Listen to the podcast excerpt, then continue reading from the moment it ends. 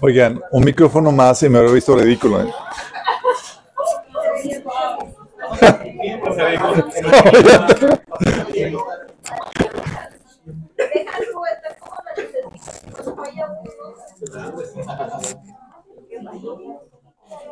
Pero sería mejor hablar de siete nombres parejos. Brother, pues yo no lo veo, brother. A ver, ayúdame.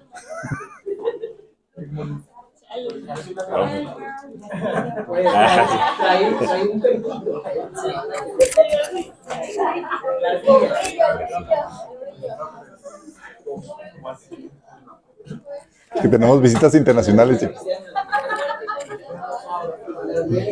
Maquillaje. Peinado, peinado, favor. Los capetillos.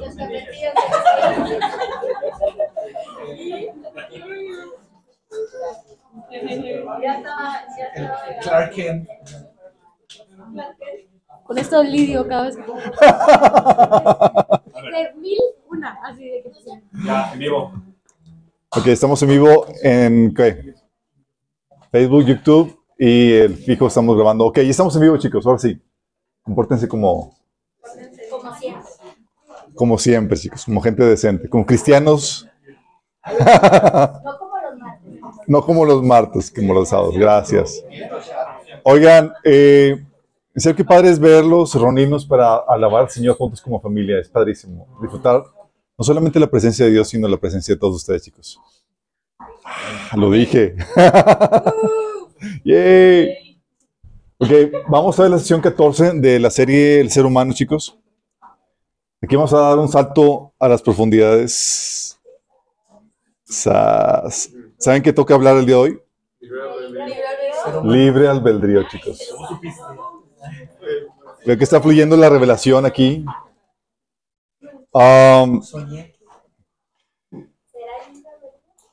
No debería ser un tema polémico, pero lamentablemente dentro del ámbito cristiano lo es.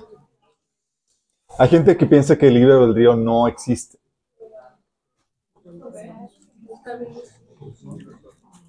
Exactamente. Particularmente los calvinistas piensan que no existe el libre albedrío. Ahorita vamos a ver qué dice la Biblia al respecto. Y vamos a entrar a detalle en esta materia, chicos. Está el bosquejo ya publicado en la página Minas Church. Es el ser humano 14 creados con, li- con libre albedrío. Eh, vamos a comenzar con una oración. Amado Padre Celestial, te damos gracias, Señor, por tu bendita presencia en medio de nuestro Señor. Queremos pedirte, Señor, que vengas y te manifiestes a través de este estudio, Señor. Que seas tú hablando a través de mí, Señor. Que cubres cualquier deficiencia y que tu palabra se siembre en nuestros corazones, Señor. Para que produzca el fruto que tú deseas en nuestras vidas, Señor. Te lo pedimos en nombre de Jesús. Amén. Oigan, el Internet ha estado fallando. Todavía no arreglamos la intermitencia de- del Internet. Eh, entonces, si se pierde la señal o algo, hagamos como si nada. Sí, se cortaba y se... eh, como quiera, la versión eh, estable lo vamos a subir en, el canal de YouTube de Minas Dominical, terminando la predicación. ¿Mm? Ah, ya tenemos TikTok, chicos. Ya somos iglesia TikTokera. Va a ser hecho. TikTokera y mitotera.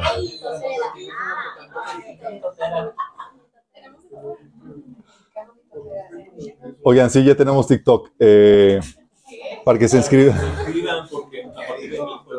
Ah, porque a partir de mil también podemos ya empezar a transmitir, chicos. Para que se suscriban, para que, porque así es parte que ya cualquier persona que lo ve en vivo, pues ya ahí salimos. Pero ahorita no podemos porque también seguimos conmigo.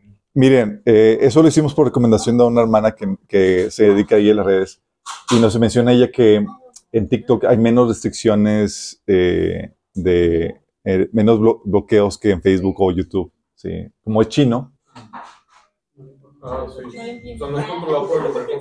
no es controlado por, por las élites Illuminatis occidentales.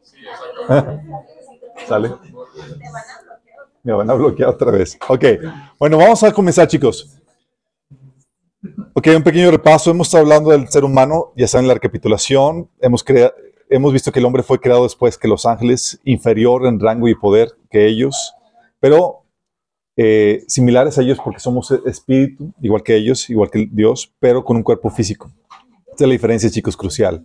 Y un cuerpo físico con el cual vas a durar para siempre. Sí, chicos. Sí, claro.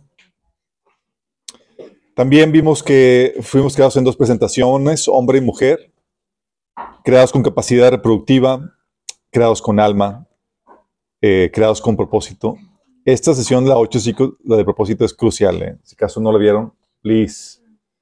Creados con su, ima- a su imagen y con dominio, creados para, la relación. Vimos la complejidad de las relaciones, creados para el trabajo, para la perfección.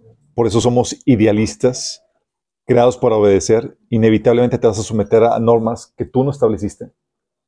También creados para depender, somos seres dependientes con necesidades que solamente Dios puede suplir.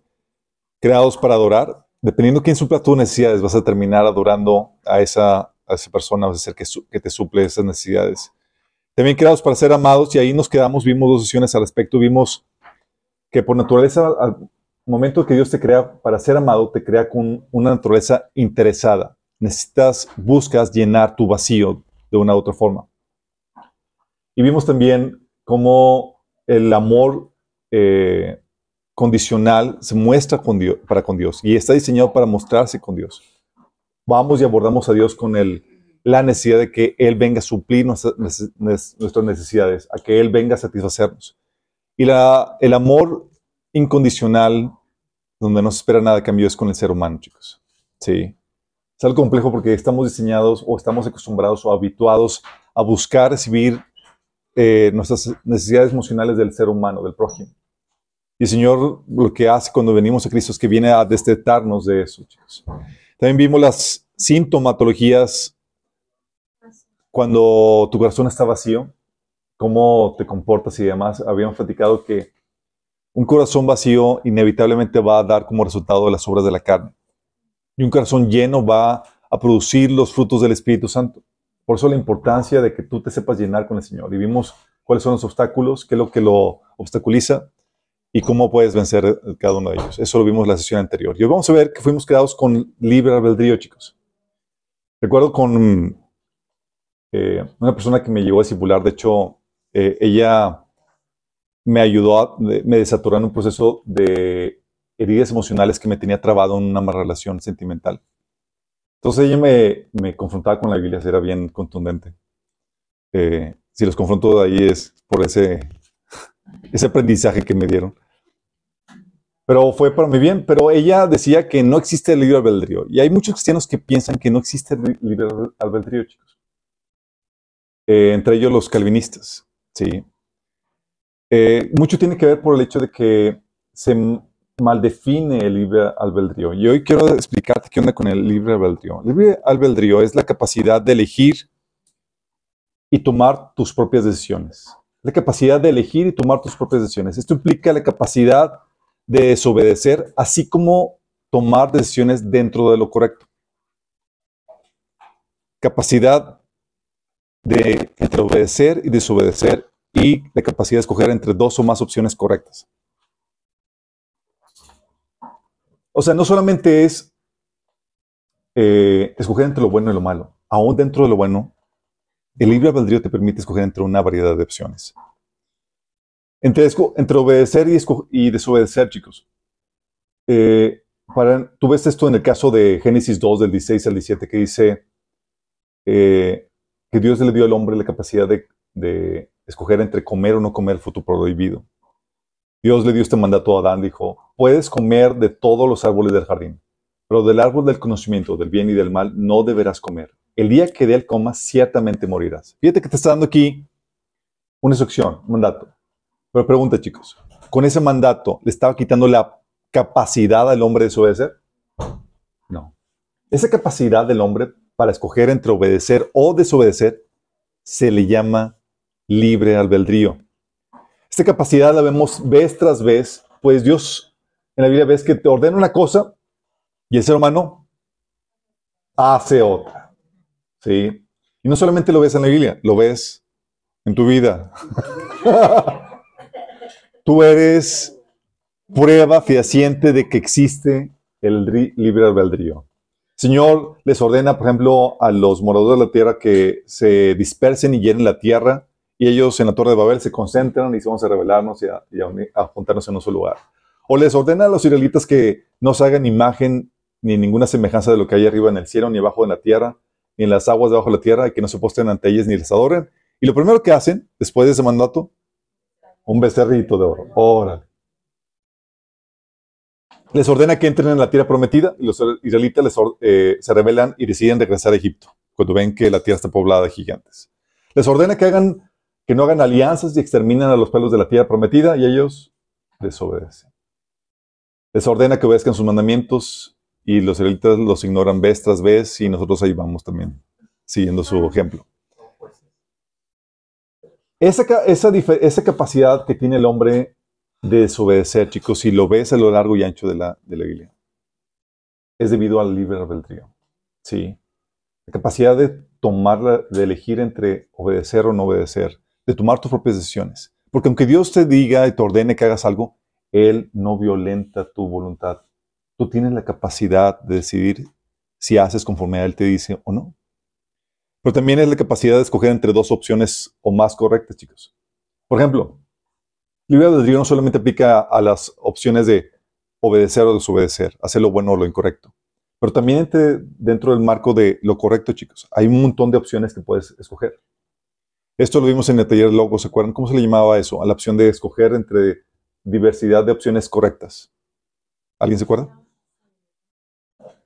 Eh, se le llaman formas culturales, chicos.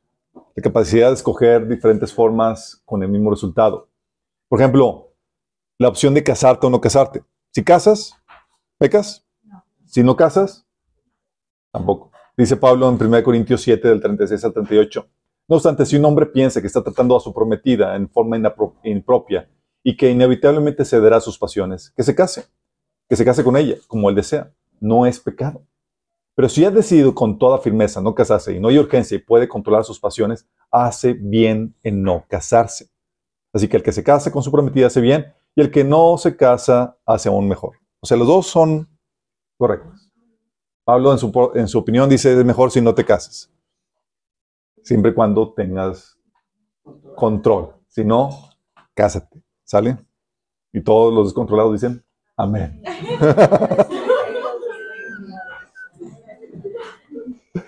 Entonces, esa capacidad de elegir entre diferentes opciones dentro de lo permitido, chicos, también es gracias a tu libre albedrío.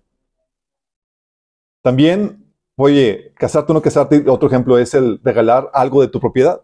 Es algo tuyo y tú decides qué hacer con eso, si lo regalas o te quedas con ello. Por ejemplo, ¿se acuerdan de Ananías que fue fulminado por la presencia del Señor? ¿Sí? Señor, Señor a través de Pablo le reclama a Ananías, le dice, la decisión de vender o no la propiedad fue tuya. Y después de venderla, el dinero también era tuyo para regalarlo o no. Esa decisión, o sea, el, pe- el pecado de él no fue regalar menos dinero o más dinero. El pecado fue la mentira que dijo, regalé todo, cuando la verdad se había quedado con una parte de, de la, de la lana. Porque quería verse más justo, más eh, bueno que el resto de las personas. Pero era, en él estaba la capacidad de decidir si regalaba o no su dinero. Era su libertad. Si se quedaba con él, ¿pecaba? No. Y si decidía regalarlo, ¿pecaba? Tampoco. Esa capacidad de elegir qué hacer con aquellas cosas que te pertenecen, aquellas opciones que, son, que están dentro del rango de lo permitido, también se debe a tu libre albedrío, chicos. Y esa forma, esas elecciones que tú haces dentro de lo permitido se le conocen como formas culturales. Hay diferentes formas de ser lo correcto. Cuando la Biblia, por ejemplo, le dice, dice que debes de castigar a tu hijo, no se limita solamente a un tipo de castigo. Tiene, nada más te pone el principio de que debe de ser el castigo eh, eh, de acuerdo a la gravedad del, del delito. Y hay diferentes formas de castigar, chicos. Sí. Y los gobiernos también tienen diferentes formas de castigo y demás. Cuando la Biblia dice, por ejemplo, que eh, la pena de muerte es para las personas que, eh, que son homicidas, la Biblia no te dice de qué forma vas a llevar a cabo la pena de muerte. Hay silla eléctrica, hay ahorca, hay, hay variedad, sí. Hay la guillotina, el- inyección letal, sí, etcétera, etcétera. Son formas culturales. Y esas formas culturales son las que permiten la variedad, sí, dentro de una sociedad y otra. Eh, y eso se debe al libre albedrío. Pero libre albedrío, chicos, no es una libertad absoluta. Se nos da un rango de opciones predeterminadas por Dios. Eres libre, pero no absolutamente libre. Dios determina de antemano los límites de tu libertad y las opciones que se te presentan. El rango de opciones entre lo bueno y lo malo está determinado por Dios. Por ejemplo, el fruto prohibido. La opción que tenía Adán y Eva eran comer o no comer. He ahí el dilema. O Eva. Oye, se le presenta Dios a eh, Adán, le presenta Eva. Él pudo haberla rechazado, chicos. Eh, La opción era aceptarla o rechazarla. Cuando se presentan ante el pueblo de Israel los ídolos, está la opción de adorarlos o no adorarlos.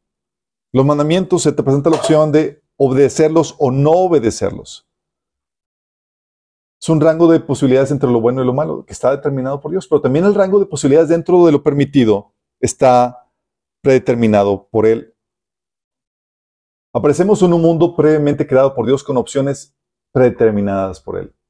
El hombre, chicos, no establece ninguna, no, no crea nada nuevo, solamente descubre lo que ya estaba realmente dispuesto por Dios, chicos. Es algo que ya habíamos visto en otros talleres como el de Lobos.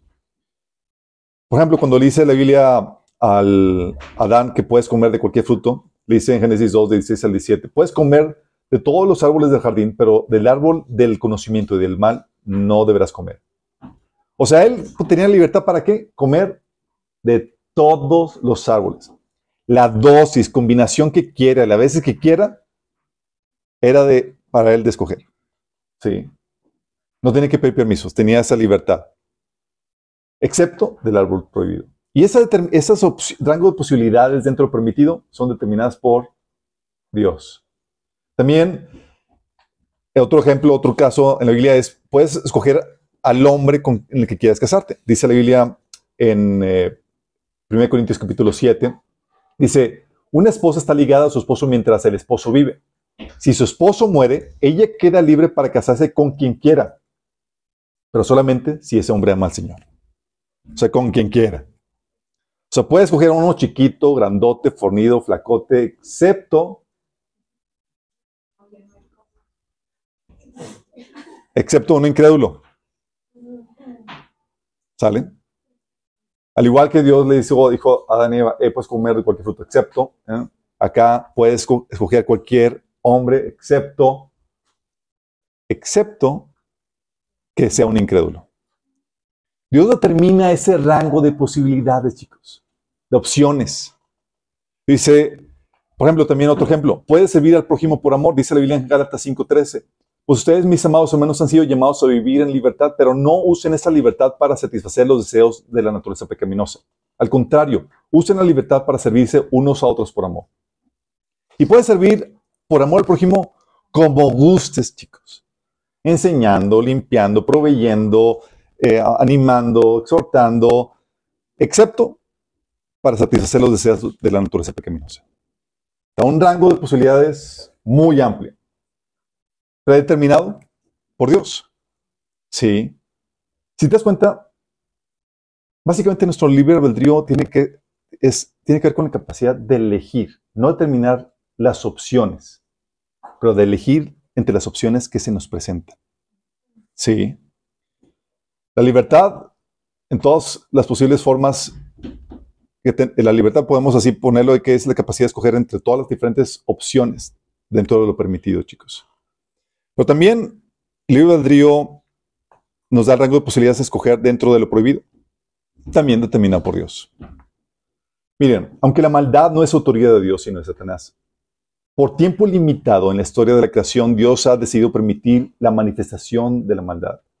Pero Él limita y regula dicha manifestación, chicos. Regula la actividad del maligno restringiendo su poder. Por ejemplo, tú ves en Job 1 del 9 al 10 que le decía Satanás a, a- Dios con respecto a Job. Sí, Job tiene una buena razón para temerte. Siempre has puesto un muro de protección alrededor de él. ¿Podía hacer Job lo que, lo que quería? No, ponía, estaba limitado por por Dios. Sí, por un muro de protección establecido por Dios. O, ¿se acuerdan cuando en Apocalipsis 20 del 1 al 3 menciona que eh, Satanás fue encerrado? Dice, luego vi un ángel que bajó del cielo con la llave del abismo sin fondo y una pesada cadena en la mano. En la mano. Sujetó con fuerza al dragón, la serpiente antigua, quien es el diablo Satanás, y lo encadenó por mil años. El ángel lo lanzó al abismo sin fondo y lo encerró con llave para que Satanás no pudiera engañar más a las naciones hasta que se cumplieran los mil años. Lo encerró para que no pudiera engañar, limitando, Señor, la actividad del mal, chicos. ¿Sí? Entonces, limitando, limitando, él regula las posibilidades de, de lo malo, limitando es el poder y las opciones, pero también otorgándolo, ¿sí? Dice en el Apocalipsis 20 del 7 al 8 que cuando se cumplieron los mil años, Satanás será liber- liberado de su prisión. Saldrá para engañar a las naciones, llamadas Gog y Magog, por todos los extremos de la tierra. Determinando Dios hasta cuándo, cuándo sí, cuándo no, y los límites de la actividad del, de, eh, del mal. En Génesis 3, 7, por ejemplo, tú ves que dice la Biblia que la serpiente era el más astuto de los animales salvajes que el Señor había, había hecho. La serpiente tenía astucia. ¿Quién le dio la astucia, chicos? Dios le dio astucia. Sí. Tú tienes, por ejemplo, que el anticristo se le va a dar autoridad. Y de acuerdo a Romanos 13, dice- sabemos que toda autoridad proviene de, Dios. Dice Apocalipsis 13, del 5 al 7. A la bestia se le, dio, se le permitió decir grandes blasfemias contra Dios y se le dio autoridad para hacer todo lo que quisiera durante 42 meses. Y abrió la boca con terribles blasfemias contra Dios, maldiciendo su nombre y su habitación, es decir, a los, a los que habitan en el cielo. Además, se le permitió a la bestia hacer guerra contra el pueblo santo de Dios y conquistarlo. Y se le dio autoridad para gobernar sobre todo pueblo, toda tribu, lengua y nación. Heavy. Se le dio capacidad y autoridad, capacidad para hablar. Sí.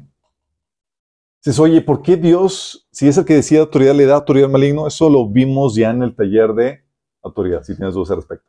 Sí, es un tema muy interesante al respecto. Pero Él regula eso, chicos. Limita eso. De hecho, regula lo malo que puede hacer y que pueda aparecer en la tierra. Dice la Biblia, por ejemplo, en Romanos 1, del 28 al 30, por pensar que era una tontería reconocer a Dios, Él los abandonó a sus tontos razonamientos y dejó que hicieran las cosas que deberían hacerse, que no deberían hacerse. O sea, es Dios dejando que la maldad crezca. ¿Por qué? Por el rechazo previo a Dios. Dice, se llenaron de toda clase de perversiones, pecados, avaricia, odio, envidia, homicidio, peleas, engaños, conductas maliciosas y chismes. Son traidores, insolentes, arrogantes, fanfarrones y gente que odia a Dios. Inventan nuevas formas de pecar. Sí. Formas de pecar son predeterminadas, limitadas por el orden creado por Dios. Sí. Para Dios no es como que, ups, y sacaron eso y de dónde salió y no lo habíamos contemplado. No, está todo fríamente calculado y regulado por Dios. Y es aquí donde quiero que entiendas esto con respecto al libre albedrío, chicos. Sí. Libre albedrío no solamente te escoge, te permite escoger entre lo bueno y lo malo, te permite escoger en- dentro de lo bueno el rango de posibilidades y dentro de lo malo incluso todas las posibilidades. Sí. Es la capacidad de elegir. Pero tienes que entender la, la diferencia entre la libertad y capacidad. Entonces vemos que el libre albedrío se puede ejercer como una capacidad o como una libertad. Mira, déjame explicarte para distinguir esto. ¿Se acuerdan cuando vimos en el taller de autoridad la definición de autoridad? Habíamos visto que la autoridad es el poder, eh, eh, la autoridad es el poder y permiso, permiso que dio de Dios para realizar algo o sobre algo, chicos. Permiso y poder. Permiso y capacidad. Sí. Y la autoridad se manifiesta como libertad, como derecho, como mandato y también como bendición. Habíamos visto que anda con eso de que se manifiesta como bendición, de lo que típicamente hacemos cuando regalam- regalamos a alguien. Queremos bendecir a alguien que se le damos un regalo. Y ese regalo que es una transferencia de autoridad. Le das autoridad sobre eso que le estás dando. Sí. Y es lo que el Señor hizo cuando le dio autoridad al hombre sobre la tierra, es le estaba regalando la tierra para que él pudiera ejercer dominio sobre ella. Entonces vimos todo eso, que es permiso, mandato, sí, eh, libertad y capacidad. Bueno, chicos, libertad, chicos, estamos hablando que es la capacidad más ese permiso. Tengo la capacidad, puedo hacerlo, pero tengo también permiso. tengo libertad. El libre albedrío, cuando se manifiesta dentro de lo permitido, le llamamos libertad. ¿Vamos?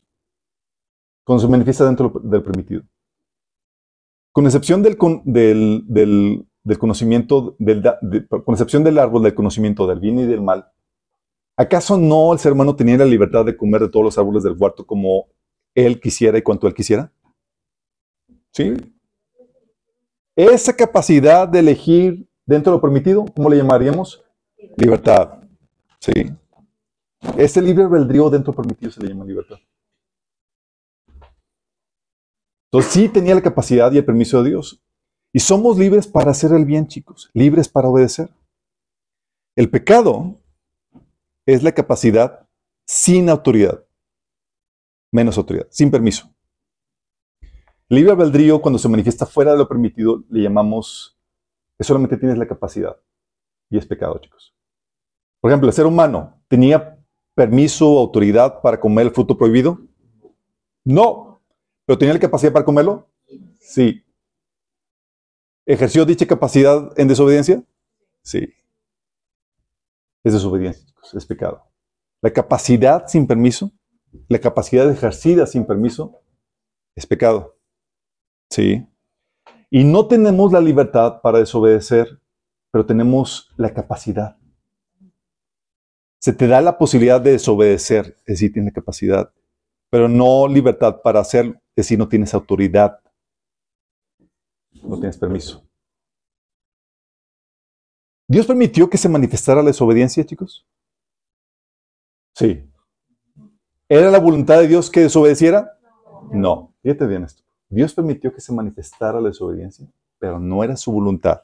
Vamos a ir captando esto. Creo que lo aterricen bien.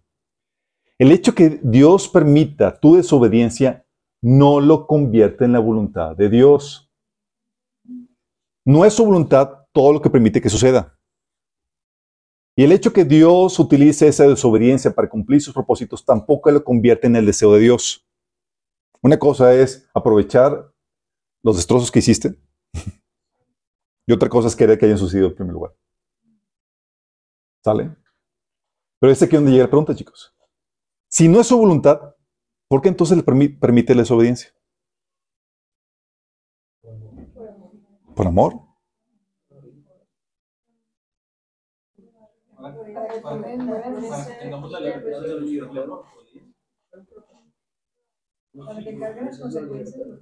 Me gusta cuando empiezan a pensar, chicos. Para saber cuánto lo amamos. Para saber cuánto. Ok, chicos. Lo permite para que se manifieste la lección que cada persona toma. Rechazar a Dios o aceptarlo. Obedecerlo o desobedecerlo. Creerle o no creerle. Si Dios no diera un espacio de tiempo para que se manifieste la lección de rechazarlo o desobedecerlo, ¿cómo se sabría cuál sería la lección de cada persona? No se sabría. Pues Dios habría inhabilitado esa posibilidad. De nada hubiera servido darle al hombre libre albedrío para escoger, chicos. Porque hay un tope. No podría manifestarse el deseo, de la desobediencia. Y lo permite por un tiempo para, para tratar de persuadir al que hizo lo malo para que regrese y haga lo bueno. Es decir, la permite por un tiempo para dar oportunidad de redención y manifestar su gran amor su paciencia y su perdón. Y le permite para que se pueda manifestar también la justicia y el juicio de Dios al otorgarle al malo lo que se merece. Porque si no se manifestara el pecado, ¿cómo se manifestaría el justo juicio de Dios? Como dice la Biblia, en Romanos 9, del 22 al 23, ¿y qué si Dios, queriendo mostrar su ira y dar a conocer su poder, soportó con mucha paciencia a los que eran objeto de su castigo y estaban destinados a destrucción? ¿Y qué se lo hizo? para dar a conocer sus gloriosas riquezas a los que eran objeto de su misericordia y a quienes de antemano preparó para esa gloria. Fíjate bien esto. Dios permitiendo la obediencia para dar a conocer su poder, su paciencia, a los que incluso eran objetos de su castigo. Y mostrar las riquezas de su misericordia a quienes eran objetos para, para ser redimidos. Pero sin embargo, chicos, muchos confunden la capacidad con libertad. El que Dios permita que puedas hacer algo, lo piensan que es libertad que Dios te da. Ah, por el hecho que Dios permite la desobediencia significa que Dios es lo que quiere. Pablo aclara que aunque puedas hacer cualquier cosa, debes escoger lo que es correcto.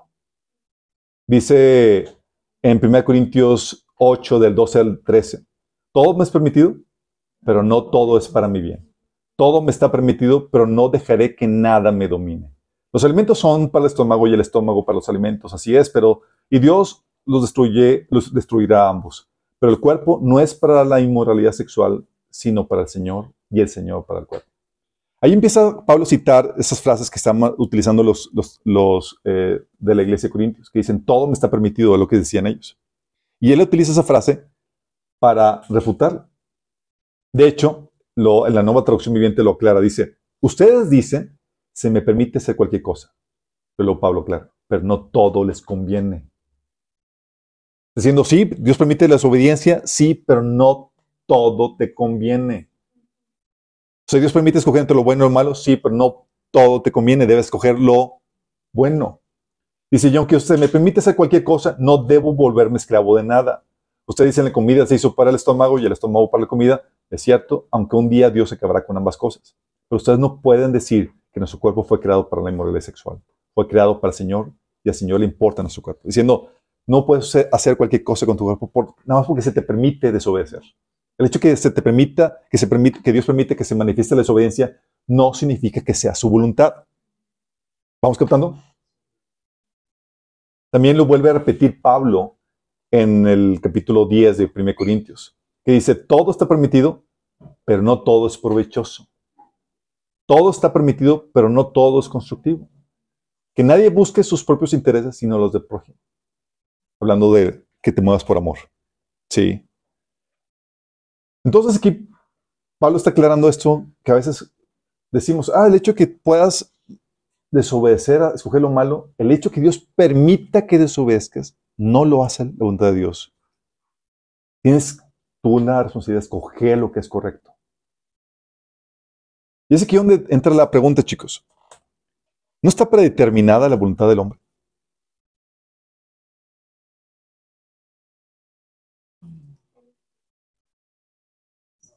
Pues Dios ya sabe lo que va a suceder.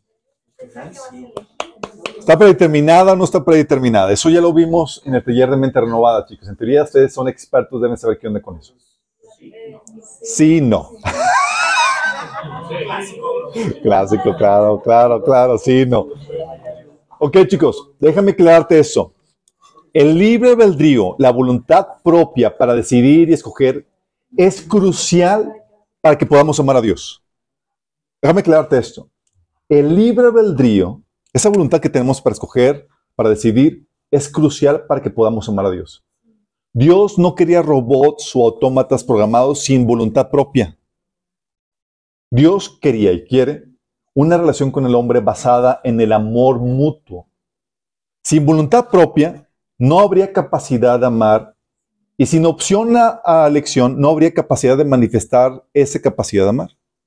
Así que Dios le dio voluntad propia y el ofrecimiento de amarlo al darle un mandamiento y la posibilidad de rechazarlo al darle la posibilidad de escoger, comer del árbol del, del conocimiento del bien y del mal. O sea, Dios le dio la voluntad propia, la oferta de amarlo y la opción de rechazarlo. ¿Vamos? Dios quería que la opción de amarlo fuera libre y voluntaria, no forzada. Por eso siempre te da la opción de que lo rechaces. ¿Vamos entendiendo, chicos? En ese sentido, la voluntad del hombre es soberana, chicos. ¿Cómo que me refiero que es soberana? Dios no se mete a violentarla. La respeta. Es un área en la cual Dios no se mete. Aunque Dios quiere que lo ames y lo obedezcas, Dios no va a tomar la decisión por ti ni a violentar tu voluntad. Tu voluntad soberana en ese sentido. Él te dio esa voluntad y Él quiere que la ejerzas. es de lo más precioso que Dios le ha dado al ser humano porque en eso estriba su capacidad de amarlo. Por eso no quiere que cedas a nadie más que a Él, chicos. Que no cedas en cuestiones de hipnosis, esclavitud. de- Por eso dice que no se hagan esclavos de, los hombres. Dios no va a tomar la decisión por ti, ni va a violentar tu voluntad soberana, chicos. Dice de Apocalipsis 3:20, por ejemplo, he aquí, eh, dice, "He aquí yo estoy a la puerta y llamo. Si alguno oye mi voz y abre la puerta, entraré a él y cenaré con él y él conmigo. Te fuerte el asunto. Aquí te encuentras a Dios soberano, al creador del universo, no violentando la puerta, no tumbando la puerta, tocando la puerta y dándote a ti la opción de elegir en que si la abres o no. ¿Por qué haría eso Dios? Tiene derecho a entrar a su creación. Somos su creación. Oye, quítate. ¿Sabes qué? Es a un lado. Pero no lo hace así, chicos. Es un caballero. Pero lo que busca es que la relación se base en el amor mutuo, voluntario. Y Él te da la oferta a que lo dejes entrar o no. Y va a respetar eso. Por ejemplo, aunque Él quería acobijar bajo sus alas al pueblo de Israel, Él no iba a forzar eso. Mateo 23, 37 dice, Jerusalén, Jerusalén, que matas a los profetas y apedreas a los que te son enviados.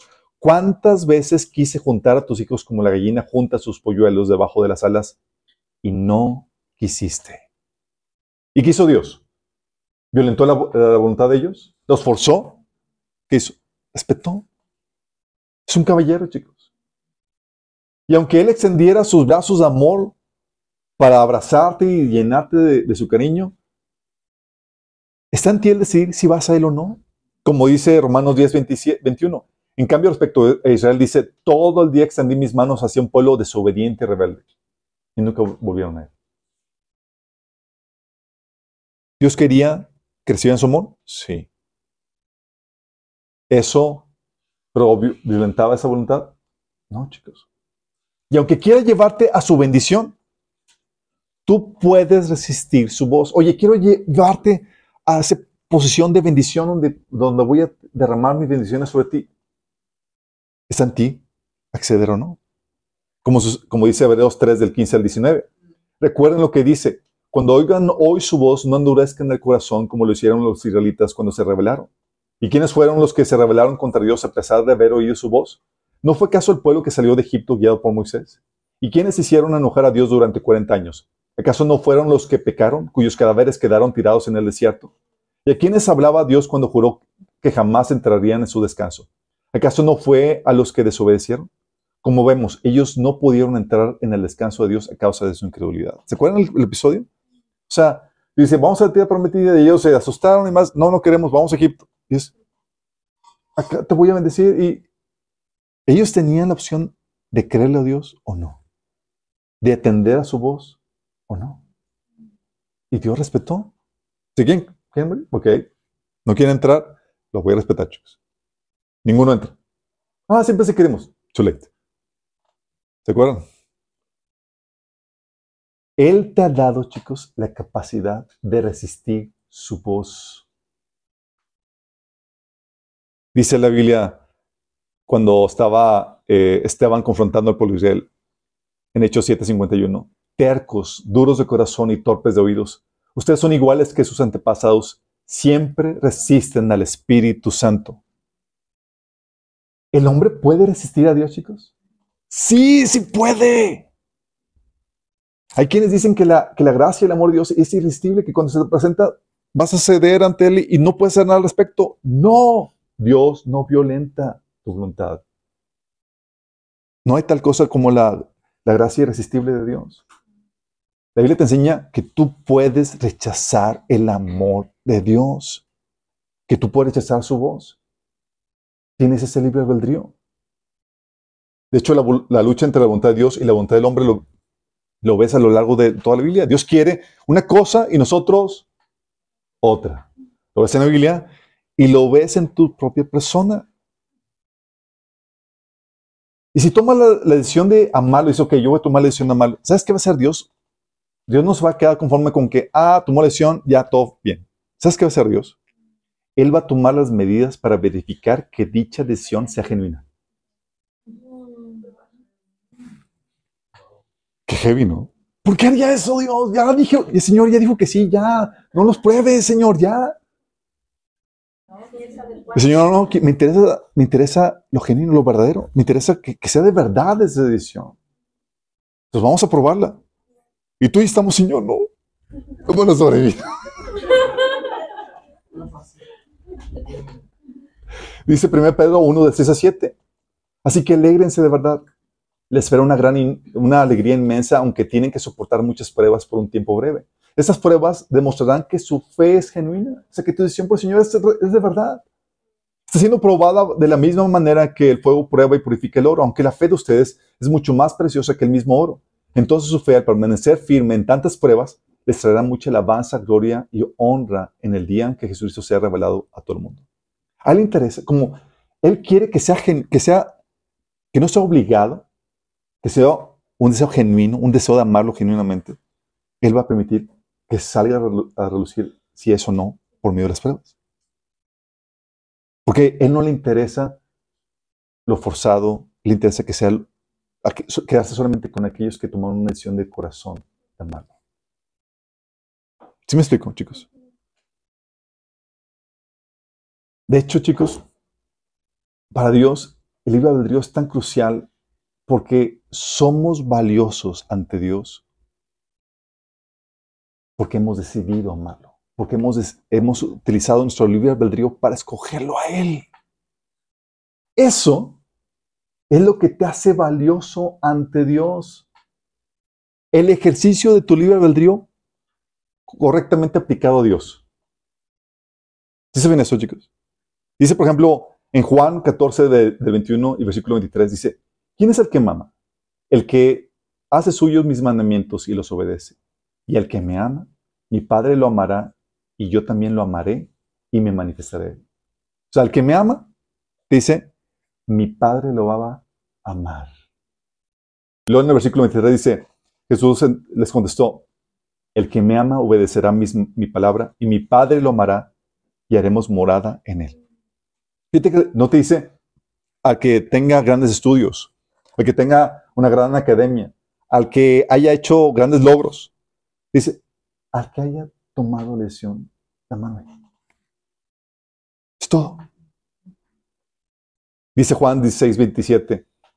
Ya que el Padre, ya que el Padre mismo los ama profundamente porque ustedes me aman a mí y han creído que viene de Dios. ¿Te das cuenta? Que los ama profundamente, ¿por qué? Nada más porque tú decidiste de tu propia voluntad amarlo y creer en Él. Nada más. Eso es lo que te hace más especial, chicos. Tú, una persona que ama al Señor, que ejerció su libre albedrío de forma correcta para amarlo, está por encima de los más grandes catedráticos, eruditos, millonarios y demás. Puede ser un tontito, pero que amas al Señor. Y para el Señor está por encima de cualquier otro. Pero tú y yo nos vamos tras la finta del cero- de las apariencias que maneja el mundo. Y a veces despreciamos a la gente por, porque no, no tiene el estatus, la posición, pero el Señor ve el corazón. Dice, Señor me ama y Él es mi amado. No es por las capacidades intelectuales, no por tus dones, sino por tu amor a Él, que es producto de ese libre albedrío. Tú decidiste escogerlo a Él. Por eso Dios no viola nuestra voluntad al predestinar a algunos para vida eterna y otros no, chicos. Dios no viola nuestra voluntad con la predestinación.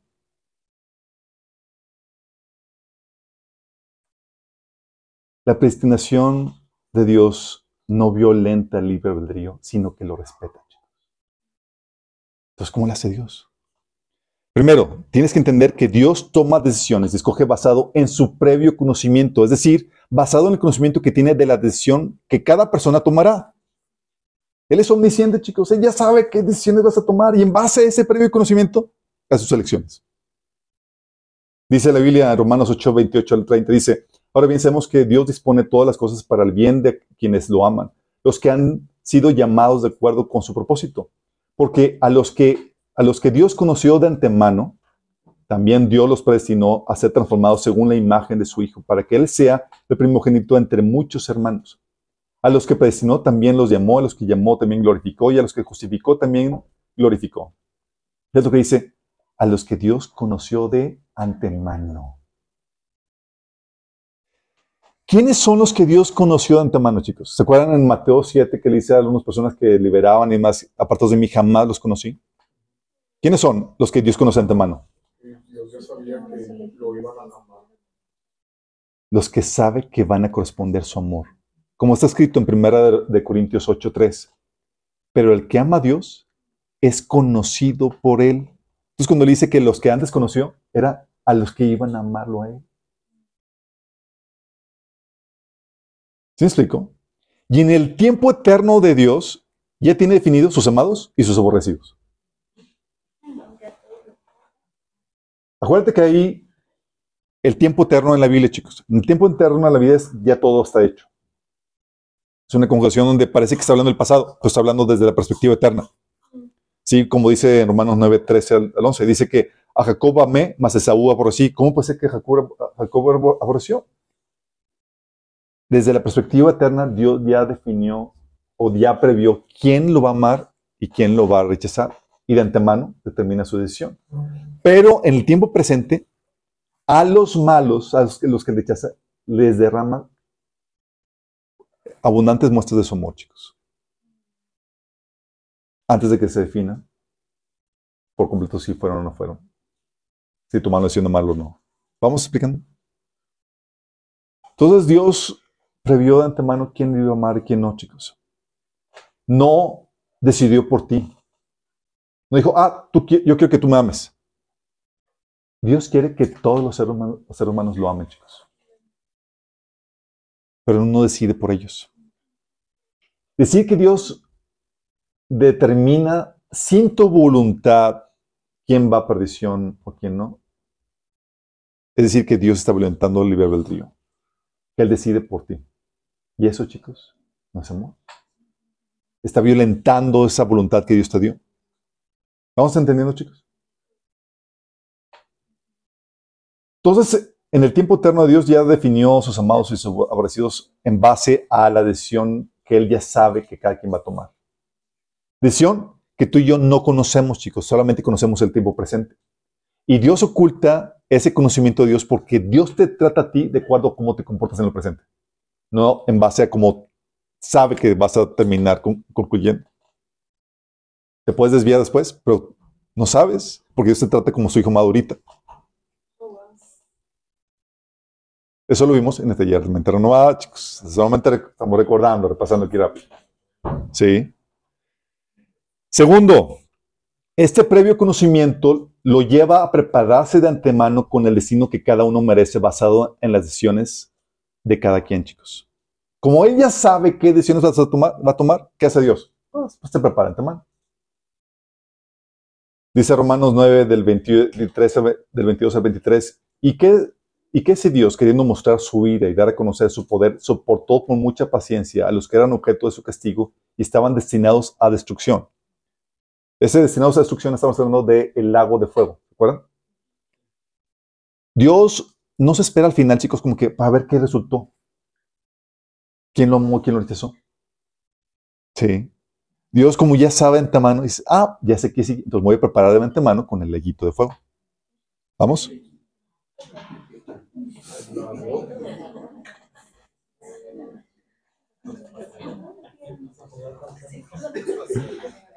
Pues tú también harías lo mismo si fueras Dios. En cuanto, oye, si ya sé cuál es el resultado, no me voy a dar, o sea, me planeo de antemano y lo preparo de antemano. ¿Vamos?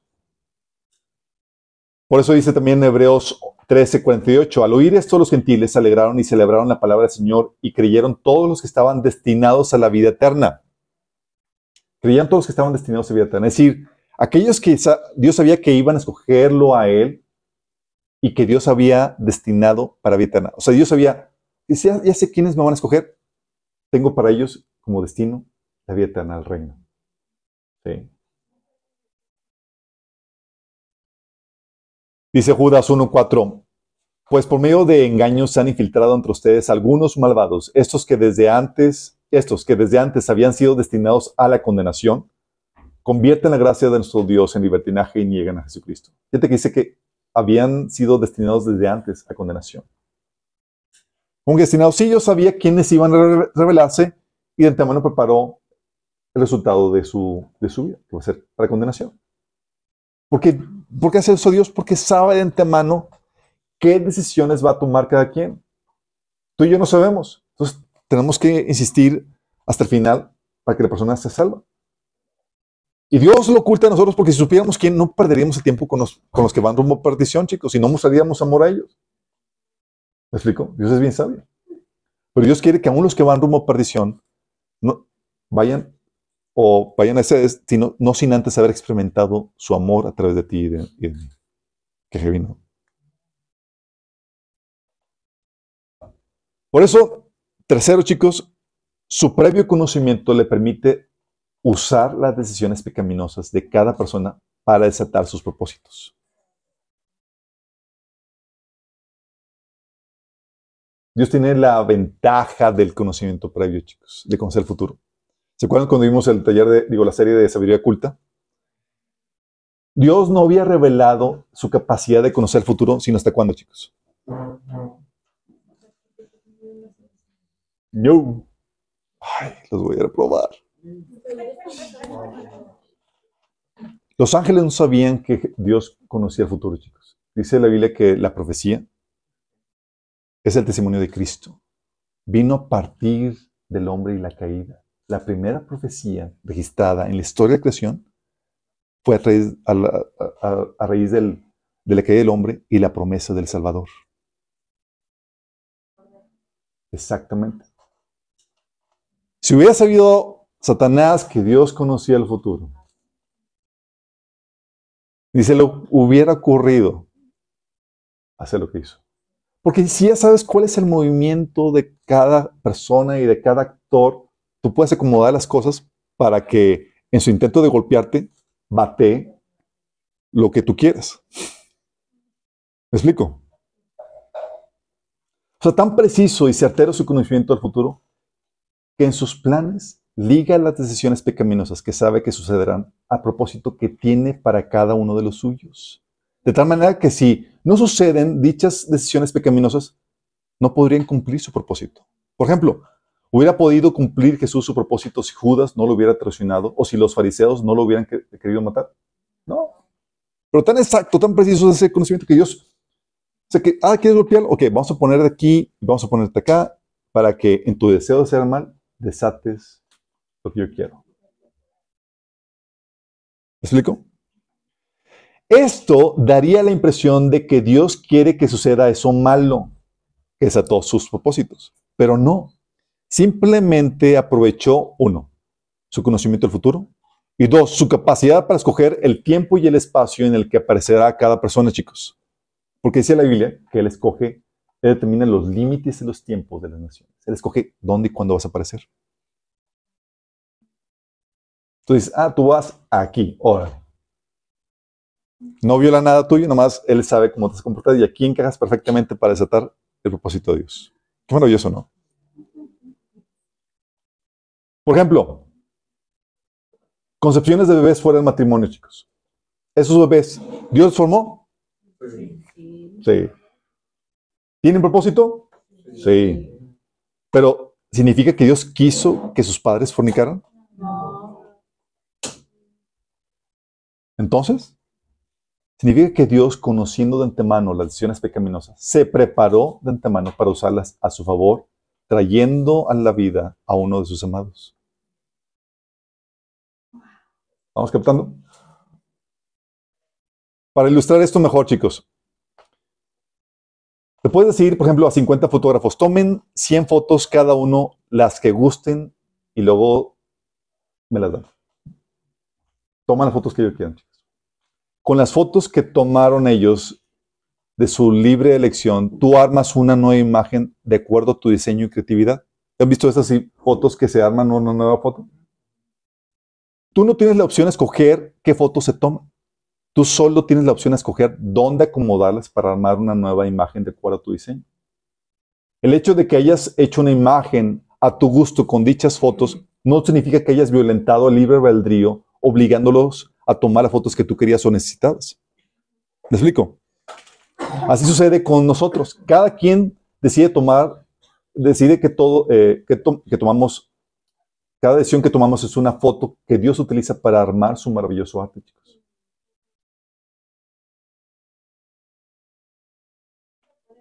Por eso Dios puede armar sus planes a pesar de que nosotros elegimos lo que queramos, chicos.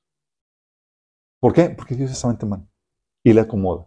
Como ya sé que a, decisiones vas a tomar, tú vas aquí, órale, en ese momento de la. Y así como esa foto que, oye, esos fotógrafos, esos fotógrafos tomaron las fotos que ellos quisieron, pero tú las agarras y las acomodas donde quieras. Y el hecho de que hayas armado la foto no significa que tú les ordenaste qué fotos tomar. Tú no violentaste su libre albedrío.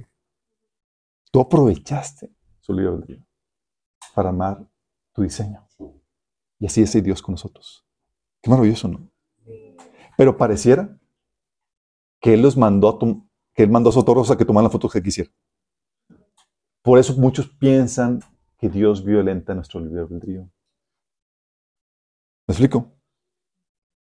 Así como que no, es que Dios básicamente manipuló la, voluntad de, Judas para que traicionara a Jesús, porque si no, no se hubiera cumplido el propósito de Jesús. No, no, no, no. Fue Judas con su propia decisión.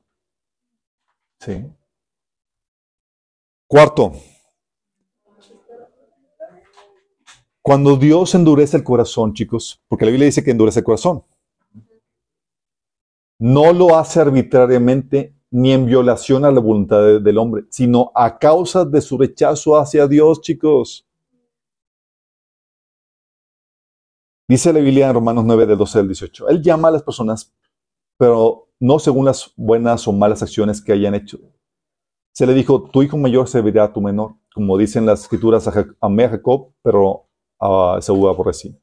Pero las escrituras cuentan que Dios le, dio, le dijo a Faraón, te he designado con el propósito específico de exhibir mi poder en ti y dar a conocer mi fama por toda la tierra. Así que como ven, Dios decide tener misericordia de algunos y también decide endurecer el corazón de otros para que se nieguen a escuchar. Entonces está, entonces si Dios violenta la voluntad del... No, no, no, no, no, no, no, chicos. Tienes que entender ¿Cómo opera eso? Dios respeta la voluntad del hombre. Entonces, ¿cómo podemos armonizar eso? Tienes que entender que Dios se les manifiesta a todas las personas. A Faraón se le manifestó. Les da revelación. Y es bondadoso buscando que vengan a Él. Dice la Biblia en Romanos 1 del 19 al 20. Ellos conocen la verdad acerca de Dios.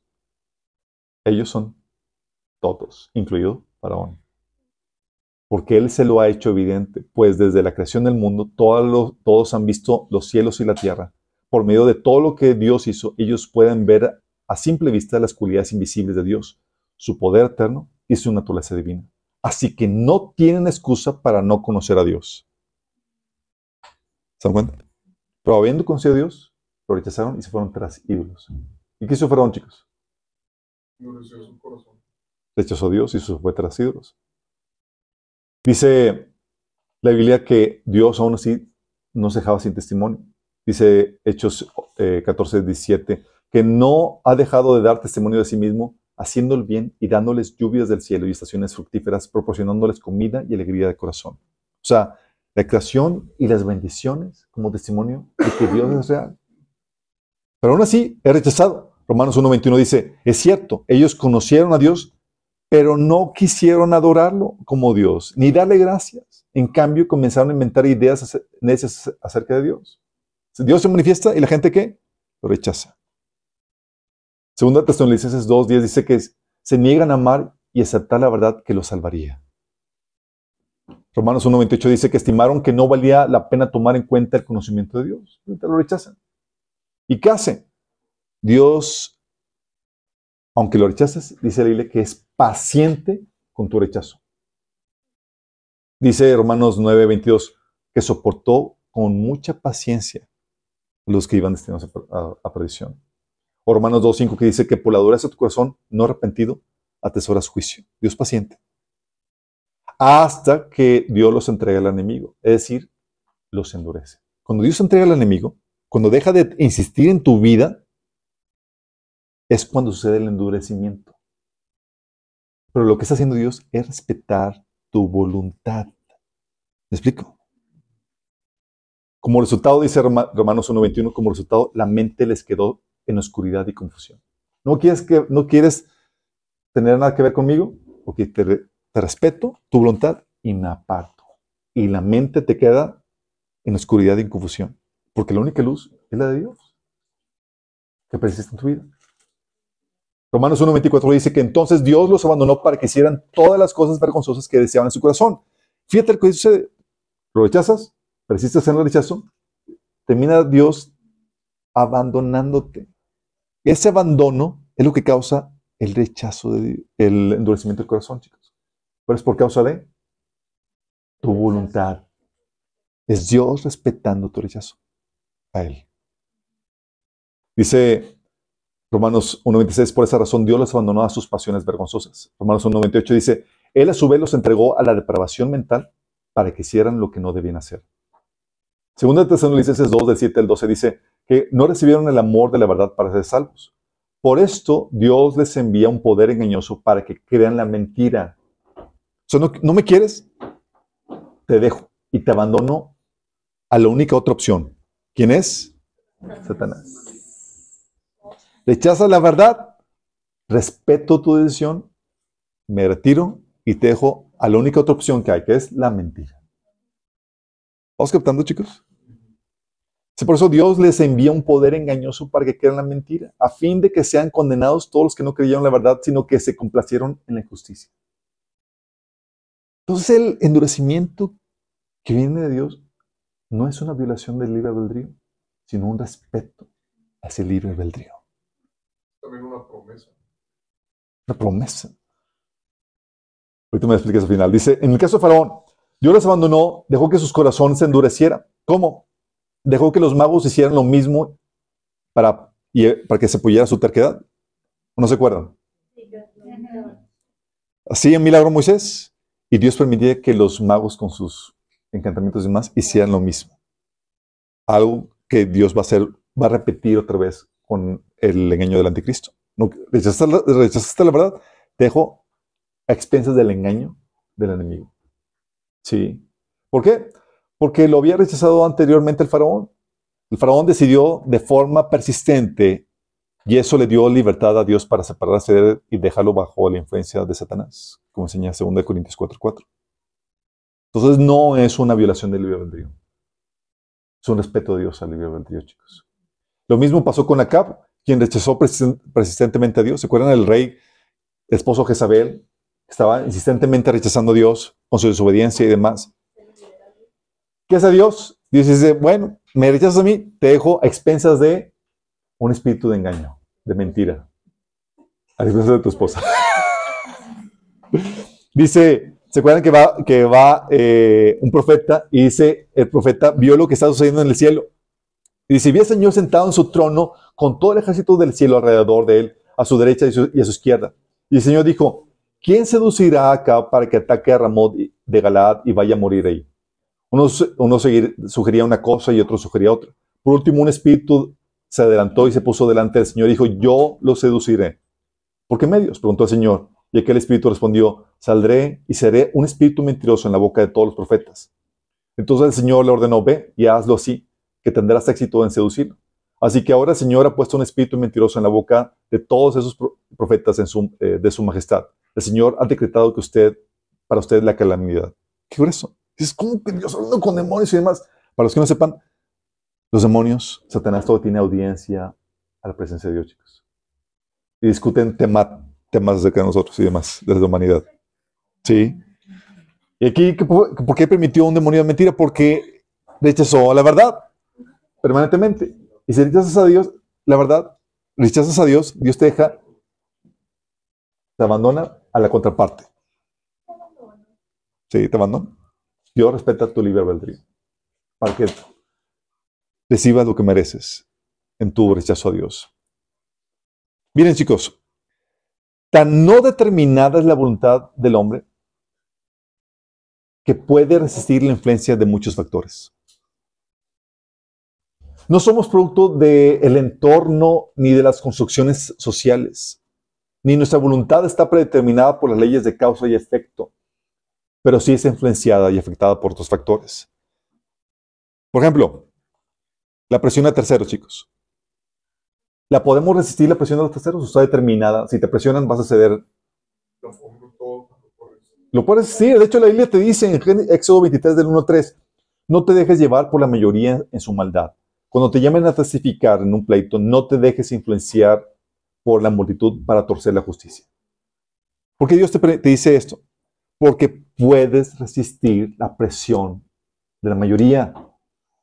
No está determinada. Tal es tu voluntad que puedes resistir incluso eso. Sí. Tampoco está determinada por la persuasión de otros chicos. Deuteronomio 13, del 6 al 8 dice, por ejemplo, supongamos que alguien trata de persuadirte en secreto, incluso podría ser tu hermano, tu hijo, tu hija, tu amada esposa o tu ah, mejor amigo, y te dice, vamos, rindamos culto a otros dioses, dioses que ni tú ni tus antepasados jamás conocieron. Incluso podrían sugerir que rindas culto a los dioses de los pueblos que viven cerca de los que viven en los extremos de la tierra. No les hagas caso ni los escuches. O sea, tú puedes incluso resistir la persuasión, chicos. Tu voluntad puede resistir eso. Tú puedes ser persuadido y, aún así resistir. Hechos 18.4, tú ves que Pablo dice todos los sábados discutía en la sinagoga tratando de persuadir a judíos y a griegos. Pregunta, ¿todos se convertían? Porque la voluntad aún así se puede resistir. Puede resistir también, chicos, la manipulación, la amenaza o el chantaje. Ah, es que me, me chantajearon, me amenazaron y pues no me quedó otra. No, ¿Te acuerdas los discípulos? Cuando los amenazaron en Hechos 4 del 17 al 20, diciéndoles que los amenazaron para que no hablaran más en nombre de Jesús. Y dijeron, no podemos hacer otra cosa más que seguir testificando de las cosas que hemos visto y somos testigos. A pesar de las amenazas. A pesar de la manipulación que querían hacer, quisieron hacer eh, sobre sus vidas. Porque tu voluntad puede resistir eso.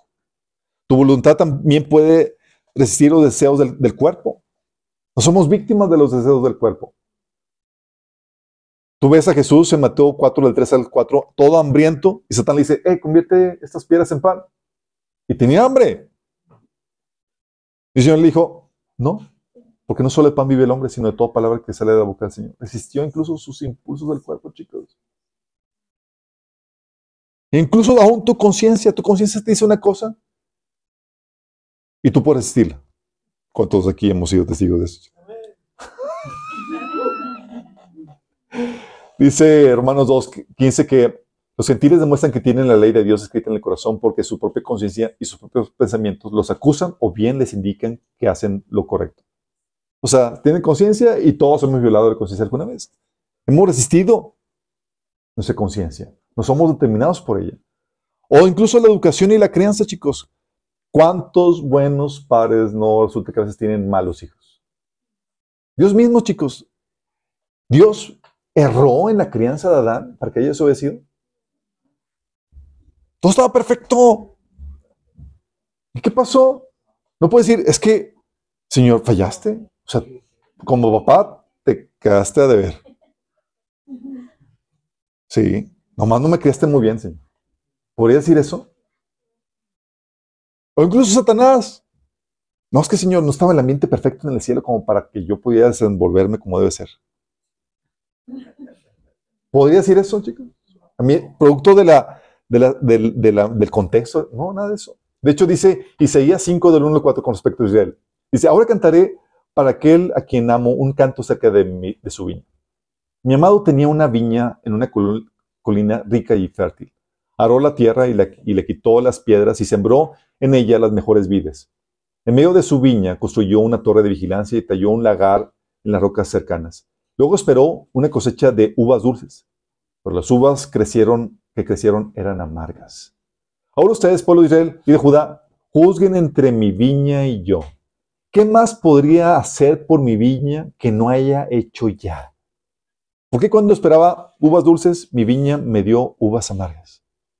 Diciendo, ¿qué me quedó hacer? ¿Qué de lo que pude haber hecho no hice?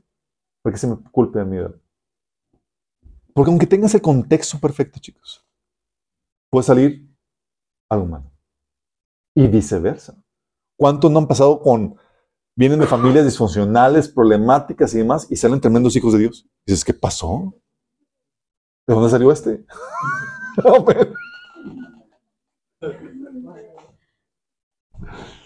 Porque no somos determinados por las circunstancias, chicos. Ni siquiera por las cosas que nos, que, que- que nos hacen lo que sufrimos. No es como que, ah, es que me dañó mucho y no puedo perdonarlo y estoy todo amargado y víctima de las circunstancias y de lo que me hicieron. No. ¿Te acuerdas a este Jos- José? Sus hermanos lo vendieron a su esclavitud, fue acusado en falso y demás. Y, José en Génesis 45, eh, 5 le dice a sus hermanos, pero no se inquieten ni se enojen con ustedes mismos por haberme vendido. ¿Qué pasó contigo? Era para que, órale, toda la guillotina. Dice, fue Dios quien me envió a este lugar antes que ustedes a fin de preservarle la vida. ¿Lo ves con corazón amargado? ¿Víctima de lo que le hicieron? No. Porque tu voluntad puede sobrepasar eso, chicos. No eres víctima de lo que te hacen. También puedes, te pueden, puede resistir la influencia espiritual, chicos. O sea, está la presencia, está Dios operando con la influencia espiritual, profetas, hombres de Dios y demás, y aún así rechazarlo. Hechos 7, de 51 al 53, dice Esteban a, a los líderes judíos, tercos, duros de corazón y torpes de oídos, ustedes son iguales que sus antepasados, siempre resisten al Espíritu Santo. ¿A cuál de los profetas no persiguieron sus antepasados? Ellos mataron a los que de antemano anunciar- anunciaron la venida del justo, y ahora a este lo han traicionado y asesinado. Ustedes que recibieron la ley promulgada por medio de ángeles y no la han obedecido. ¿Qué es? Aún la buena influencia espiritual, Dios mandando líderes buenos y salieron malos. Aún tú puedes resistir la presencia de Dios, chicos. En 1 Samuel 19, el 23 al 24, ves el caso donde la presencia de Dios, el Espíritu de Dios, viene sobre, Sa- sobre Saúl y empieza a profetizar. Me preguntas, chicos. ¿Cambió el corazón de Saúl? ¿Dejó de perseguir a David injustamente? Nada. Me ha tocado personas que invita, invito a la, eh, iglesia desde mi juventud y estábamos en la alabanza y demás, y gente no, no creyente y está así llorando y dice, es que no sé por qué estoy llorando, es la presencia de Dios. Y digo, ya se convirtió, lloró y sintió la presencia de Dios. Y sale igual de paganote y nomás no quiso aceptar al Señor. Y yo, ¿qué pasó? Y el Señor, es, yo respeto la voluntad del hombre. Pueden reaccionar a lo que sienten a mi presencia, pero a fin de cuentas la decisión es de ellos. Aún los milagros, a veces pensamos, "Ah, vieron un ya, ya, ya se convirtió. Y en números 14, 11 le dice el Señor a Moisés, ¿hasta cuándo esta gente me seguirá menospreciando? ¿Hasta cuándo se negarán a creer en mí a pesar de todas las maravillas que he hecho entre ellos? A veces decimos, ¿qué es los milagros? Esperamos que vengan milagros y prodigios para que la gente se convierta. Y dice Señor, "Mm, no funciona así. O en placer, chicos. A veces decimos, no, es que el placer estaba muy fuerte, fue seducido y su voluntad estuvo cautiva. Y el Señor dice, te pone el ejemplo de, de Moisés en Hebreos 11:24, que dice, por la fe, Moisés ya adulto renunció a ese llamado hijo de la hija del faraón, prefirió ser maltratado con el pueblo de Dios a disfrutar los efímeros placeres del pecado. Ni siquiera el placer doblegó la voluntad del libre albedrío de Moisés. Aún el dolor. Si pues es que vino el dolor y somos víctimas de eso y doblegó nuestra voluntad y tú ves a Jesús en Juan 18:11 que dice, Jesús le dijo, Pedro, mete tu espada en la vaina. ¿Acaso no voy a beber la copa de sufrimiento que me ha dado el Padre? Aún la seducción. En Génesis 39, del 6 al 8, tú ves cómo José resistió la seducción de la esposa de Potifar. No fue como que dice, pues ese se me desnudó y no pudo hacer nada. Chicos, el ser humano tiene la capacidad en su libre albedrío de resistir cosas como aún su propia biología. Ve su cuerpo y dice, soy mujer. Aún resistir el sentido común o toda lógica.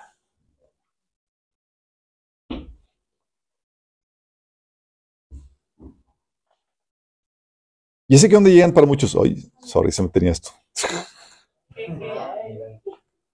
Sí, ya.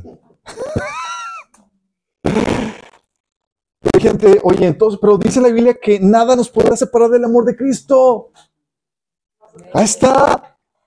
Todo sí, nuestra voluntad puede estar cautiva, controlada por Dios y dice la Biblia, Romanos 8, del 38 al 39. Y estoy convencido de que nada podrá jamás separarnos del amor de Dios, ni la muerte, ni la vida, ni ángeles, ni demonios, ni nuestros temores de hoy, ni, de, ni preocupa- nuestras preocupaciones de mañana. Ni siquiera los poderes del infierno pueden separarnos del amor de Dios. Ningún poder en las alturas ni en las profundidades, de hecho, nada en toda la creación podrá jamás separarnos del amor de Dios que está revelado en Cristo Jesús nuestro Señor. Está. Entonces el amor del Señor nada nos va a separar, nuestra voluntad está cautiva con Él. Como dice también en Juan 8 del 28 al 29 que dice, mis ovejas oyen mi voz y las conozco y ellas me siguen. Yo les doy vida eterna y nunca perecerán. Nadie, ni nadie podrá arrebatármelas de la, mano. Mi Padre que me las ha dado es más grande que todos y de la mano de mi Padre nadie las puede arrebatar. El Padre y yo somos uno. Ahí está. Pero tienes que entender, chicos, que nada te podrá separar del amor de Cristo y menciona todo, pero no menciona tu voluntad, chicos. Nada te podrá separar, del amor de Cristo excepto tú mismo. Por algo Jesús te dijo, permanece en mi amor. ¿O no te dijo eso? ¿Te lo dijo? Porque ese pasaje no es una, no es, no es una descripción de una, de una voluntad violentada por Dios, donde no te puedes quitar de él. Eso es, nadie te puede separar si tú quieres permanecer en él, en su amor. Dice Juan 15 del 9 al 10, Jesús te, dice, así como mi Padre me ha amado, a mí también yo los he amado a ustedes. Permanezcan en mi amor. Si obedecen mis mandamientos, permanecerán en mi amor, así como yo he obedecido los mandamientos de mi Padre y permanezco en su amor. Entonces, ¿podría dejar de permanecer en el amor de Dios? ¿Podría separarme del amor de Dios? Sí. Y la imagen de Jesús diciendo que nadie te va a arrebatar de su mano, chicos, no es la de tú atrapado en la mano de Dios impidiéndote escapar, ni la imagen es la de su amor como una cárcel de la cual no te puedes escapar. Estas referencias solo aplican a los que quieren estar en el hueco de su mano, rodeados de su amor. A ellos que quieren permanecer, nadie los puede arrebatar. A los que se van, no se van porque los corren o son arrebatados, sino porque de su propia voluntad quieren irse por la seducción del enemigo. Es que en ningún momento se les quita su libertad de elección, su libre albedrío. Por eso el mandato de Jesús fue, Juan 15, 4, permaneced en mí. Juan 15, 9, permaneced en mi amor. Romanos 11, 22 dice, mirad pues la bondad y la severidad de Dios. La severidad ciertamente para, con los que para- con los que cayeron, pero la bondad para contigo si permaneces en esa bondad. O de otra manera, tú también serás cortado. Entonces, mientras que tu voluntad esté libremente ejerciéndose para permanecer, nada te va a quitar. No es como que le puedes culpar a la persecución o a Satanás o el pecado, lo que tú quieras. No, no, no. El Señor dice, eh, todo eso está arreglado. No le puedes echar la culpa a nadie, más que tu propia voluntad. Tú decidiste dejar de amarme. Tú decidiste desistir. ¿Vamos entendiendo, chicos? Lo del asunto, chicos, es que a Satanás no le importa si lo amas o no. Satanás no está peleando por tu amor. ¿Sí sabías? Por eso a él no le interesa respetar tu voluntad. Él está contento con esclavizarla. Contrario a Dios. Por ejemplo, dice Romanos 7 del 18 al 25. Yo sé que en mí, es decir, en mi naturaleza pecaminosa, no existe nada bueno. Quiero hacer lo que es correcto, pero no puedo. Quiero hacer lo que es bueno, pero no lo hago. Quiero hacer lo que está, no quiero hacer lo que está mal, pero igual lo hago. Y Satanás feliz, chicos, aunque no lo hagamos de corazón. ¿Sí me explicó? Ahora, si hago lo que no quiero hacer, realmente no soy yo el que hace lo que está mal, sino el pecado que vive en mí. He descubierto el siguiente principio de vida. Y cuando quiero hacer lo que es correcto, no puedo evitar hacer lo que está mal. Amo la ley de Dios con todo mi corazón, pero hay otro poder dentro de mí que está en guerra con mi mente. Ese poder me esclaviza al pecado que todavía está dentro de mí. Soy un pobre desgraciado. ¿Quién me libertará de esta vida dominada por el pecado y la muerte? Gracias a Dios, la respuesta está en Jesucristo nuestro Señor. ¿Qué razón? Porque para eso vino el Señor, chicos. Mientras que el Señor vino para liberarnos. Mientras que Dios quiere que sea genuino de corazón, a él sí le interesa respetar nuestra voluntad. Te quiere que tu amor por Él sea genuino. A, Satanás no le interesa si quieres, si vas a pecar o no, si le vas a amar a Él o no. Él le interesa esclavizar tu voluntad. Punto. Sí. Y por, eso Jesús vino a liberarnos. Dice Juan 8 del 34 al 36. Jesús le respondió, de cierto, de cierto os digo que todo aquel que comete pecado, esclavo es del pecado. Y el esclavo no se queda en la casa para siempre, el Hijo sí queda para siempre. Así que si el Hijo los liberta, serán verdaderamente libres. Necesitamos que el Señor nos liberte de esa voluntad esclavizada. Y el Espíritu es el que viene a traer esta libertad en nuestra voluntad, chicos. Dice 2 Corintios 3, 17 que porque el, Señor es el Espíritu y donde está el Espíritu del Señor, ahí hay libertad. Por eso el Señor vino a restaurar ese dominio propio que nos tenía esclavizado. Oye, no quería desobedecer al Señor. Ahora el Señor nos da esa capacidad para hacerlo. Esa capacidad que es producto de que permanezcamos en sus enseñanzas. Jesús le dijo a los que habían creído en Él que si se mantienen fieles a sus enseñanzas, conocerían la verdad y la verdad los haría libres. Por eso dice 2 Timoteo 1.7, pues Dios no nos ha dado un espíritu de timidez, sino de poder, de amor y de dominio propio. Dios rescatando nuestra, nuestra voluntad cautiva para que podamos hacer lo que le agrada al Señor. Pero el enemigo va a tratar de esclavizarnos. Pero debemos de resistir.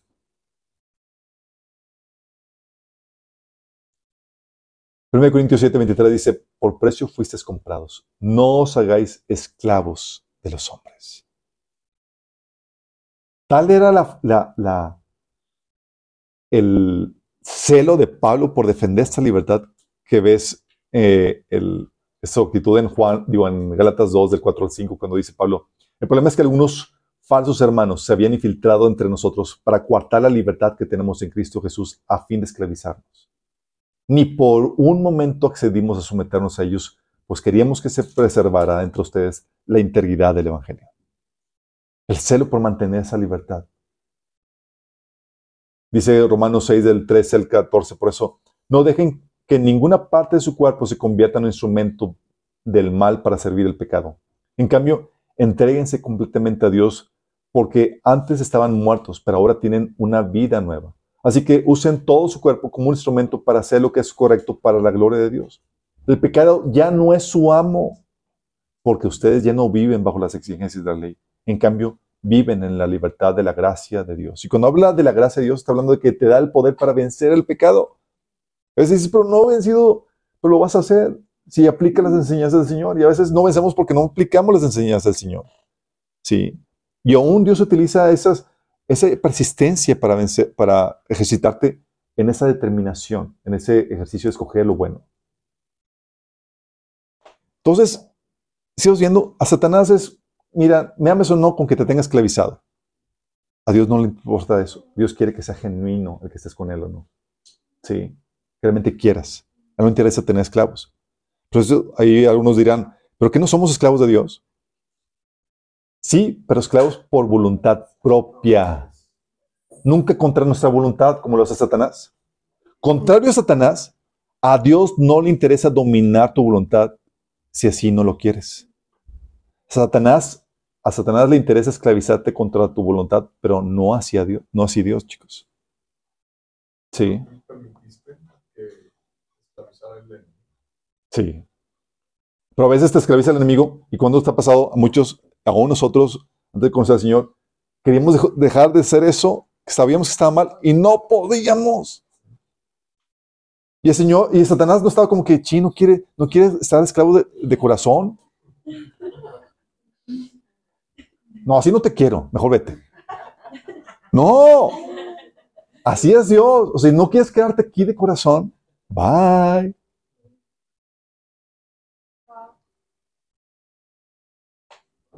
Porque aunque la voluntad de Dios, chicos, hay que aclarar esto, aunque la voluntad de Dios, aunque la voluntad del hombre no debe ser violada y Dios la respeta, sí puede ser moldeada. Eso sí. Sí puede ser moldeada. Por la influencia de las autoridades, se nos puede enseñar a hacer lo correcto, a dejar de hacer lo malo, como enseña Romanos 13, del 3 al 4, que dice, los gobernantes no están para influir- inf- infundir terror a, los que hacen lo bueno, sino a los que hacen lo malo. ¿Quieres librarte del miedo de la autoridad? Haz lo bueno y tendrás su aprobación. Pues está al servicio de Dios para tu bien. Pero si haces lo malo, entonces debes tener miedo. No en vano lleva la espada, pues está al servicio de Dios para impartir justicia y castigar al malhechor. Y a cada autoridad en cada institución, Dios le ha dado el poder de castigo. A los padres, a la autoridad del gobierno se le dio el poder de la espada. A los padres el poder de la vara. Los líderes de la iglesia el poder de la membresía. Y así cada líder de una situación tiene la capacidad de dar castigo. Y eso ayuda a moldear a la gente para que haga lo correcto. ¿Sí? No lo determina, pero sí ayuda a moldear la voluntad. También la influencia del Espíritu Santo. Dice la Biblia en Filipenses 2.13 que Dios es quien produce en nosotros el querer como el hacer para que se cumpla su buena voluntad. Dios es el que pone los buenos deseos, chicos. No los determina, pero sí balancea los deseos de tu nat- naturaleza pecaminosa con, o sí, los deseos del Señor. En ti todavía está la decisión de hacerle caso, porque Él no impone, Él te guía, como dice la Biblia en Romanos 8:14, porque todos los que son guiados por el Espíritu de Dios, estos son hijos de Dios. Pero la presencia del Espíritu Santo te ayuda a moldear tu voluntad para hacer lo correcto.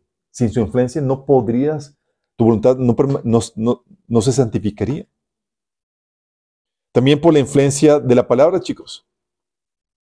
Porque dice la Biblia en 2, en 2 de Timoteo 3, del 16 al 17, que toda la escritura es inspirada por Dios y es útil para enseñarnos lo que es verdad y para hacernos ver lo que está mal en nuestra vida. Nos corrige cuando estamos equivocados y nos enseña a hacer lo correcto. Dios lo usa para eh, preparar y capacitar a su pueblo para que haga toda buena obra. Las escrituras, chicos, son cruciales para moldear nuestra voluntad porque nos enseñan a pensar como Dios piensa y por lo tanto a escoger como Dios escogería. Porque si no renovamos nuestra mente, resentiríamos la voluntad de Dios, resentiríamos sus mandamientos. Pero la voluntad de Dios dice la Biblia que es buena, agradable y perfecta. Romanos 12, versículo 2. Pero eso lo resientes dices, ¿por qué lo estás resintiendo? Por... ¿Y quieres hacer otra cosa?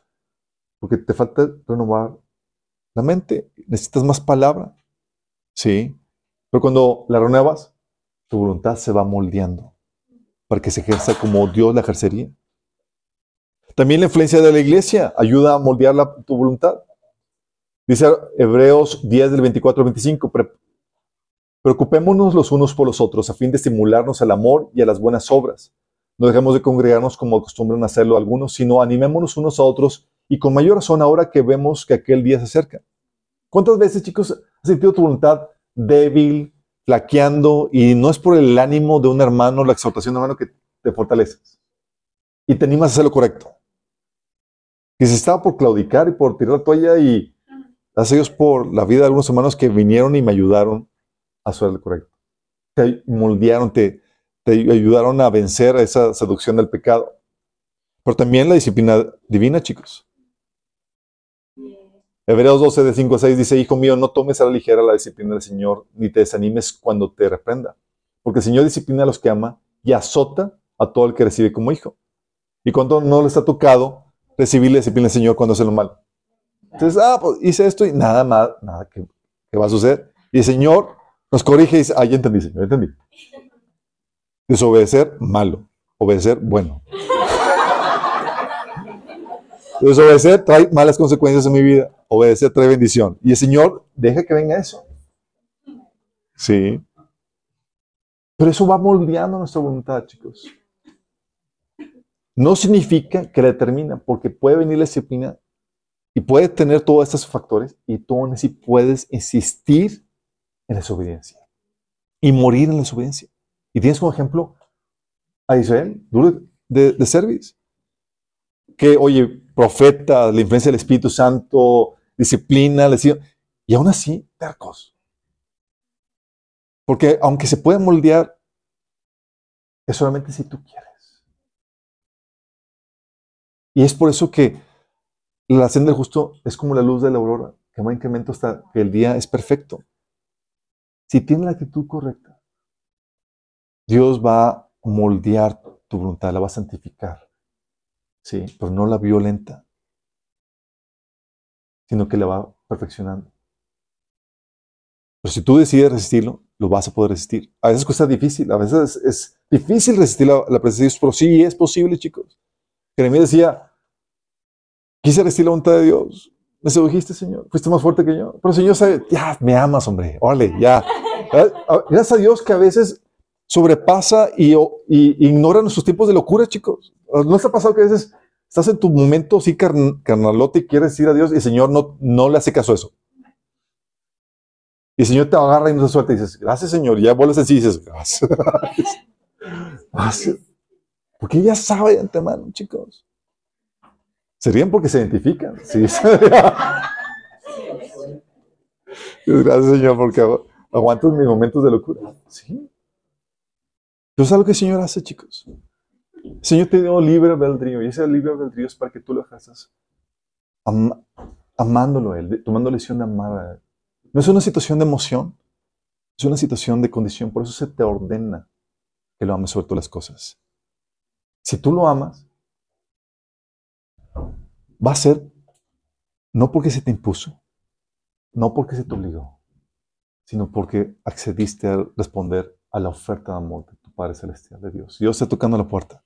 Y tal vez haya alguno aquí que aún no ha accedido a ese amor de Dios. Dios no te va a obligar, y la oferta no va a permanecer para siempre. Pero si tú estás aquí escuchando esta oferta y quieres arrepentirte, ceder tu voluntad al Señor, someterte a Él, y crees que Jesús murió por ti en la cruz y que resucitó para de tus pecados, tú puedes recibir el Espíritu Santo que te va a ayudar a forjar esa voluntad para que se comporte, para que te comportes como Dios se comportaría aquí en la tierra. Si quieres recibir esta vida eterna, ese perdón de pecados, al Espíritu Santo, te quiero, quiero guiar en esta oración. Cierra tus ojos y diles, Señor Jesús, el día de hoy te pido que me perdones por todos mis pecados. Perdóname porque hasta el día de hoy he hecho mi voluntad y no la tuya. Pero el día de hoy me arrepiento. Te pido que me perdones, que me limpies de mi maldad. Yo creo que tú moriste por mí en la cruz, Jesús. Tú eres Dios y que resucitaste para darme vida eterna. Yo te pido que me salves, Señor. El día de hoy te acepto como mi Señor para que gobiernes mi vida y mi Salvador. Amén. Si tú hiciste esto, te invitamos a que nos contactes. Queremos ayudarte a crecer en el Señor. De todos los demás chicos, ¿te das cuenta de lo importante que es Dios y por eso? Porque Dios no va a violentar como hace el enemigo tu voluntad. Es crucial, porque Dios quiere un amor genuino de tu parte. Y va a permitir que vengan tentaciones para que se pueda tu voluntad, mientras que Él te trata también de persuadir para que haga lo bueno, para que se defina tu corazón. Porque Él no quiere hipocresía. Él quiere quedarse con los que genuinamente lo escogen a Él. Y no por un ratito, para siempre. Oramos. Amado Padre Celestial, te amo gracias, Señor, porque nos has dado el regalo del libre albedrío, Señor. La capacidad de elegir, Señor. Entre lo bueno y lo malo, y aún entre lo bueno, Señor. Señor, nosotros te hemos escogido a ti, Señor. queremos que tú nos ayudes a permanecer firmes en esta decisión, Señor. Que a pesar de las pruebas, de las situaciones, de las tentaciones, Señor, que nuestra voluntad quede firme, aferrada a ti, Señor, para que se pruebe genuina, Señor. Porque nuestro amor por ti, nuestra fe por ti, sea probado como genuino, Señor. Ayúdanos, Señor, a permanecer, Señor. Gracias porque tú nos das la promesa, Señor, que si queremos, nada nos podrá separar de ti, Señor. Gracias, Señor, porque tú fortaleces esta voluntad, Señor. Te amamos, Señor. En tu nombre, Jesús. Amén. Amén.